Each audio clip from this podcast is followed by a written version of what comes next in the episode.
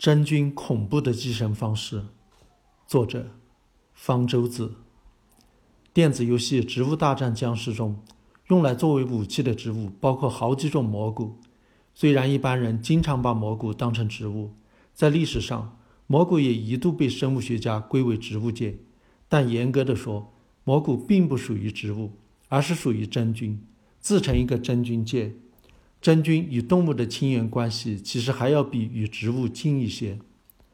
真菌和植物不同，它们没有叶绿素，不能进行光合作用，因此和动物一样都是属于异养生物，需要利用现成的有机物当营养。但是真菌不能像动物那样到处跑动去吃别的生物，它们主要是通过腐生的方式来获得营养。比如从断枝、落叶、土壤的腐殖质中吸收营养，也有的真菌是靠寄生的方式来获得营养，例如寄生在植物身体上，甚至寄生在动物身体上。被炒成天价的补品冬虫夏草就是一种真菌，寄生于在土壤里过冬的蝙蝠和幼虫上，从幼虫身体吸收营养，到夏天的时候长出像草一样的真菌子座。古人误以为是冬天的虫子在夏天变成了草，觉得神奇的很，因此幻想吃它一定很补。其实还有比那更神奇的寄生：冬虫夏草寄生在过冬的虫子上，将其杀死，虫子成了尸体。但这并不是《植物大战僵尸》中的僵尸。西方传说中的僵尸是指尸体受到他人控制，能到处跑为其服务。有一种真菌能把昆虫变成真正的僵尸。我们姑且把它叫做僵尸真菌。这种真菌生长在热带雨林里，它对其生长环境有很苛刻的要求，只有在一定的温度、湿度和离地面高度才能生长。真菌不能走动，怎么寻找合适的生长地点呢？找蚂蚁来帮忙。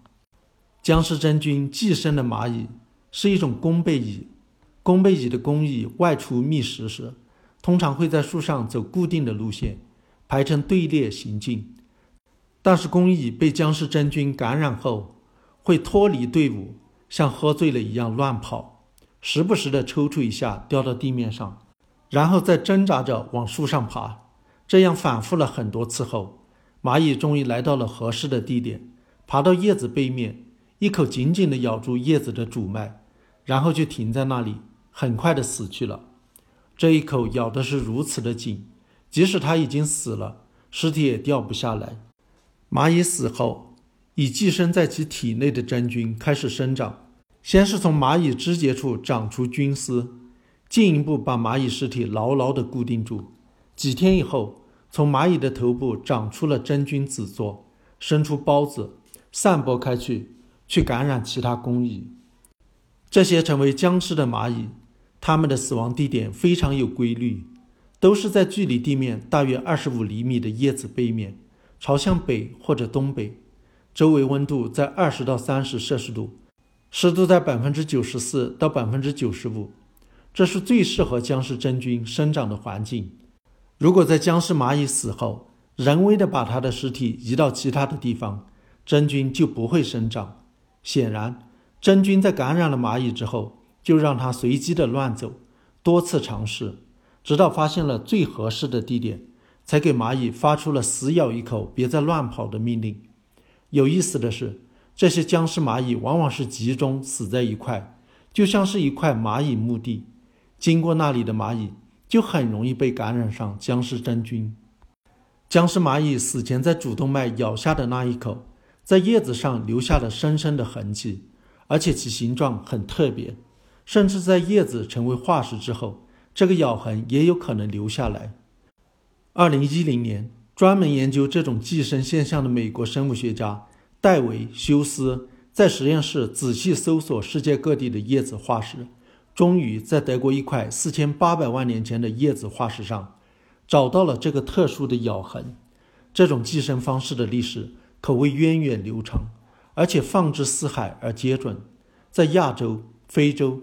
南美洲的热带雨林中都已发现了这种僵尸真菌。既然这种僵尸真菌能以如此高效、恐怖的方式控制蚂蚁，为什么蚂蚁没有遭受到灭顶之灾？幸运的是，蚂蚁也有帮手来抵抗僵尸真菌。二零一二年，休斯实验室发现，僵尸真菌本身也会被别的真菌寄生。在僵尸真菌生长、长出真菌子座时，有一种真菌会寄生在它的身上，阉割了它的繁殖能力。僵尸真菌如果被这种抗僵尸真菌的真菌感染上，它的孢子大都失去了活力，只剩下百分之六点五的孢子还能够去感染蚂蚁。僵尸真菌的真菌子座生长的时间越长，就越可能被抗僵尸真菌的真菌感染。但是如果为了避免被感染而缩短生长时间，又降低了感染蚂蚁的机会，所以只能在二者之间寻找一个平衡点。僵尸蚂蚁。僵尸真菌，抗僵尸真菌的真菌，会不会再出现一种抗抗僵尸真菌的真菌的真菌？生物学的现实，有时候是不是比电子游戏的想象还要神奇？